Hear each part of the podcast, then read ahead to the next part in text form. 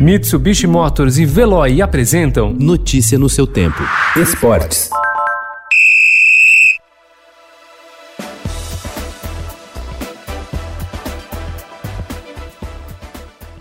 Assim como aconteceu em 2004, o Corinthians contou com uma ajuda do São Paulo no Campeonato Paulista. Ontem, pela última rodada da fase de classificação, o time do técnico Thiago Nunes cumpriu seu papel ao derrotar o Oeste por 2 a 0 na Arena Barueri e viu o rival bater o Guarani por 3 a 1 na Vila Belmiro. Com os resultados, o Corinthians chegou aos 17 pontos, em segundo lugar no grupo D, e ficou um ponto à frente do Guarani.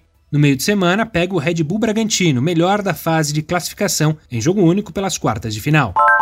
Mesmo com um time formado por jogadores considerados reservas, o São Paulo encerrou a fase de classificação do Paulistão com vitória sobre o Guarani por 3 a 1 ontem na Vila Belmiro. O triunfo garantiu ao time do técnico Fernando Diniz o primeiro lugar do grupo C e vantagem de decidir em casa contra o Mirassol nas quartas de final. O time de Campinas foi eliminado com um resultado negativo.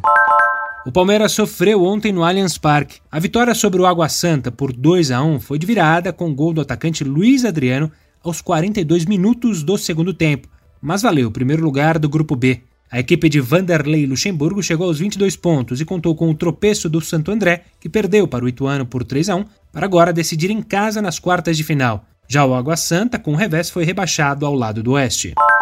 Na casa do Corinthians em Itaquera, o Santos abriu 2 a 0 de vantagem com gols de Marinho, mas viu o imaginado triunfo se transformar em derrota depois da expulsão de Uribe no começo do segundo tempo. O Novo Horizontino virou para 3 a 2. O time do técnico Gesualdo Ferreira amargou o terceiro jogo sem vitória. Apesar disso, o Santos terminou na primeira posição do grupo A com 17 pontos. Agora terá pela frente a Ponte Preta pelas quartas de final na Vila Belmiro. A equipe de Campinas se classificou ao bater o Mirassol por 1 a 0.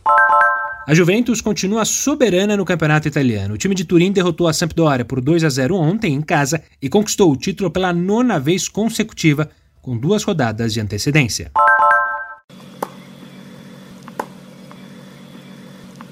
Se no circuito profissional as bolinhas ainda não voltaram a quicar, nas quadras de São Paulo as saquetes já voltaram à ação e passaram a ganhar atenção especial dos atletas amadores. Considerado uma modalidade mais segura na pandemia, segundo estudos e especialistas, o tênis se tornou alternativa para quem vê no esporte a oportunidade de fazer exercícios sem correr maior risco de contaminação por Covid-19.